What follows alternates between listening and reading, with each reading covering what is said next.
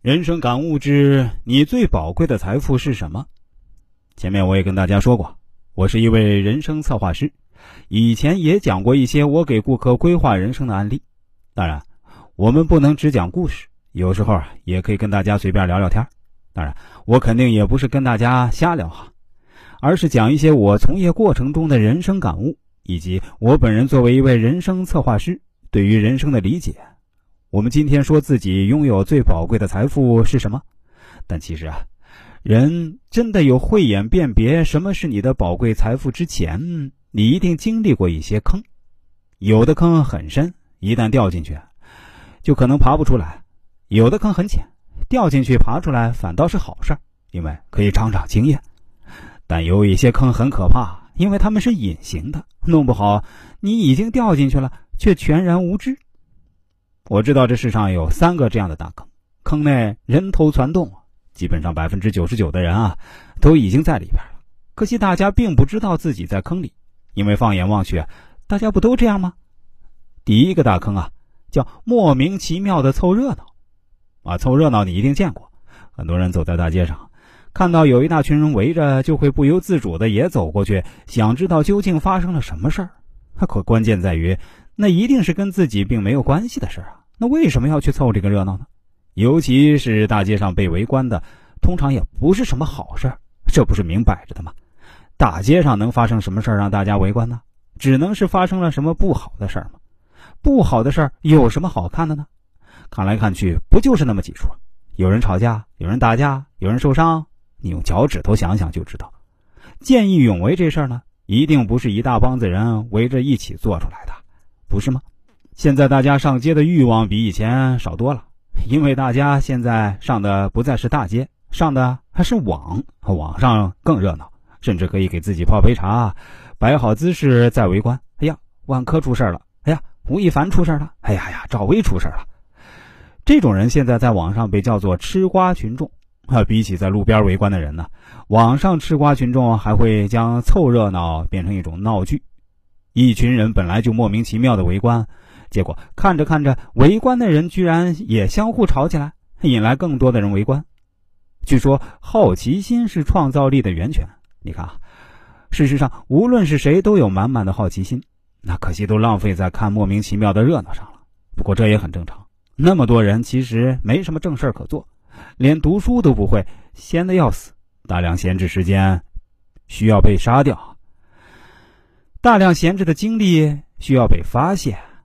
大量的好奇心需要个喷射的出口。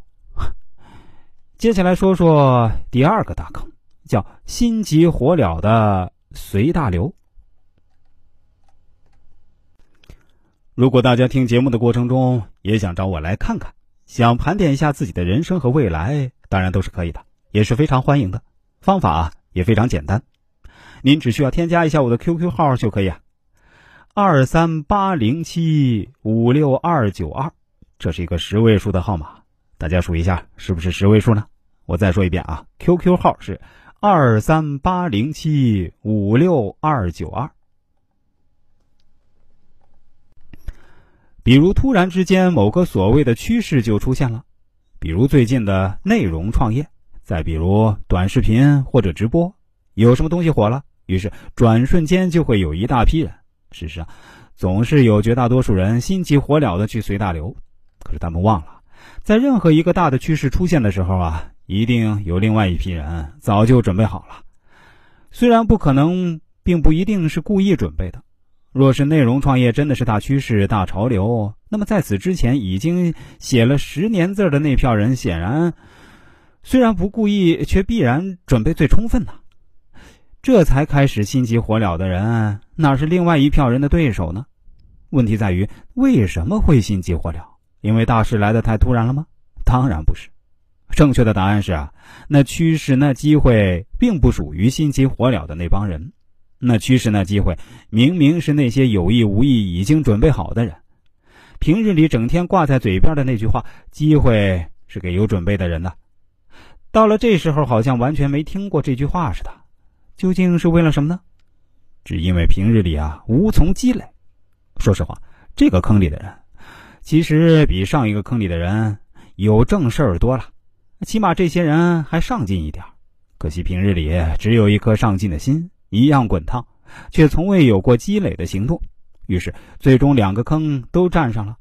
平日总是凑热闹，看到别人的机会，却要花上自己的时间精力去随大流。最终你看到，只要你入了坑，管你是不是正经事儿，都一事无成。第三个大坑叫操碎了别人的心肝。什么是操碎了别人的心肝呢？例子非常多。比如最近很多人对万众创业的所谓独立思考，就是这种。万众创业这个说法，也许确实有些不经推敲的地方，但别人创业，别人单干，关你什么事儿呢？